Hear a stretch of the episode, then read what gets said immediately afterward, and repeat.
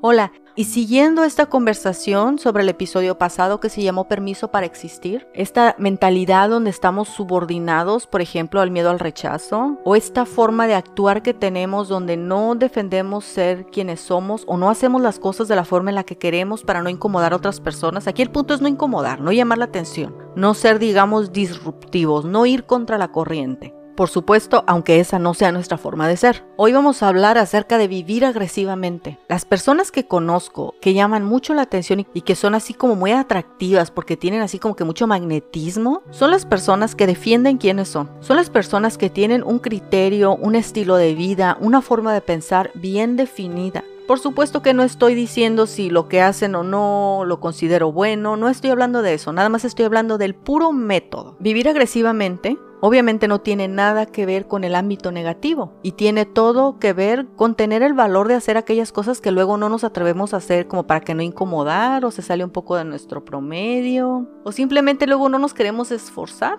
Mira, Pelear agresivamente quiere decir conocerte, saber qué tipo de decisiones tomas, tener el valor para tomar las decisiones correctas, aunque no se sienta de esa forma, aunque no quieras hacer eso, y como lo hemos dicho en otros episodios, no estamos hablando de tener el chip del robot donde ya te estableces un horario tan perfecto que no sabes si vas a poder cumplir los próximos dos días. Estamos hablando de una forma auténtica de vivir que se parezca a ti, a tu forma de actuar, a tu forma de hacer las cosas. No estoy hablando de salirte de tu zona de confort, de si eres una persona que le gusta tomar café en el patio de su casa, ahora te vayas a tomar café a un Starbucks, por ejemplo. No estoy hablando de ese tipo de zona de confort, estoy hablando del tipo de zona en la mente, de tu mentalidad. Ser agresivos para pensar acerca de las cosas que podemos lograr y por supuesto ser realistas. Particularmente conozco una persona, es un maestro, es una de las personas que me da clase. Tiene una personalidad muy llamativa, muy atractiva y cuando me refiero a atractiva me refiero a que su forma de decidir, su forma de organizar ideas es muy determinante, es como que muy fuerte. Y con él me di cuenta cuánta admiración le causaba a las otras personas, tenía así como que este magnetismo donde todo el mundo quería orbitar y se trataba precisamente porque él no pedía permiso para existir, decía las cosas como las pensaba y porque él se conocía a sí mismo, o sea, realmente es una persona que toma el esfuerzo de conocerse. Diría yo que se sale al promedio de muchos de nosotros,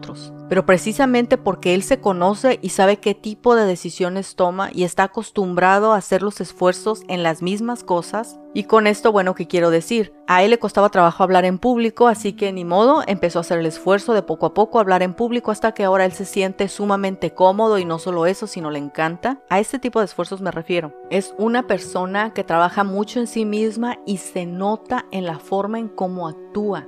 A veces estamos dispuestos a hacer determinado tipo de esfuerzos, pero no el esfuerzo que se necesita para lograr aquello que específicamente queremos. Y ciertamente todos queremos superarnos. Tenemos estas ideas de grandeza para nosotros, cualquier tipo de grandeza. Una dinámica familiar que nos haga sentir orgullosos, un trabajo que nos guste, una apariencia que nos guste, una forma de tomar decisiones o un carácter que sea vivible convivible, ¿no? Que tú puedas convivir con tu propio carácter y estés bien y las demás personas también puedan convivir con tu carácter. Y todo eso está en el lado de conocernos a nosotros y en base de conocernos y de hacer realmente el esfuerzo por saber quiénes somos, es donde puedes empezar a determinar, se empieza a dibujar el tipo de persona que eres, el tipo de decisiones que tomas. Y a partir de ahí es cuando la vida que quieres ya puede tomar esta fuerza, este impulso por sí misma. La vida toma fuerza de la vida, no la vida toma fuerza de que te enojaste con alguien. Esa es como la segunda fase de la mentalidad permiso para existir, porque ciertamente no existe un punto medio. Y cuando decides comenzar a pelear por las cosas que quieres con esta agresividad, esa agresividad es mental.